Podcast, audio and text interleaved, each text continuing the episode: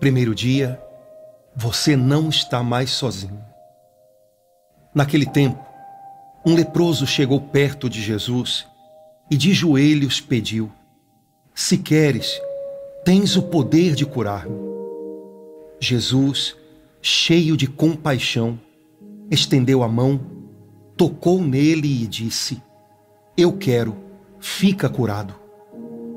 No mesmo instante, a lepra desapareceu e ele ficou curado. Então Jesus o mandou logo embora, falando com firmeza: Não contes nada disso a ninguém. Vai, mostra-te ao sacerdote e oferece pela tua purificação o que Moisés ordenou como prova para eles.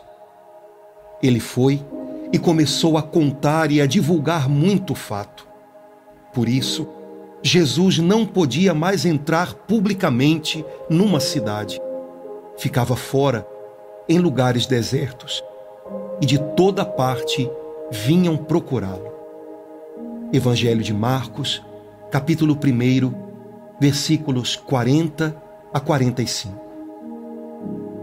A lepra era uma das doenças mais temidas no tempo de Jesus. Não só por não ter cura, e causar deformidades, mas principalmente porque o doente era obrigado a abandonar sua casa, sua família, sua terra, para vagar por lugares desertos. A lepra gerava solidão. O enfermo não podia ser tocado, abraçado e devia manter-se à distância de cem passos de qualquer pessoa sadia. Mas um dia, um leproso quebra todas as regras e chega perto de Jesus. Pela primeira vez em anos, ao invés de ser afastado, aquele homem é tocado por alguém cujo coração está cheio de compaixão. Jesus não se contamina com a lepra e ainda é capaz de curá-la com o seu toque de amor, porque seu coração, repleto de compaixão, assim o quer. Em nossos dias, a lepra não é considerada mais incurável, graças a Deus. Mas um outro tipo de enfermidade continua ferindo de morte muitos corações. A solidão, que corrói por dentro, a sensação de abandono, que gera carências de toda espécie. Jesus não se assusta com nossos sentimentos de solidão, nem com as consequências doídas que eles acarretam em nós. Ao contrário, ele deseja tocar-nos, ouvir-nos, curar-nos. Ele um dia nos prometeu: Jamais vos deixarei órfãos. E deseja cumprir suas palavras, criando conosco uma amizade verdadeira e profunda capaz de nos restaurar por dentro. Fique atento a todos os sinais que hoje Jesus lhe dará da sua presença. Experimente a sensação de não estar só em nenhum momento. E de alguma maneira, seja também um sinal da presença do Senhor na vida de alguém. Talvez alguma pessoa muito próxima precise da sua atenção, do seu toque de amizade e de amor. Talvez algum leproso da alma se aproxime de você, precisando que alguém compreenda o seu sofrimento. Isso é ter compaixão. Você não precisa ter todas as respostas, basta acolher e amar.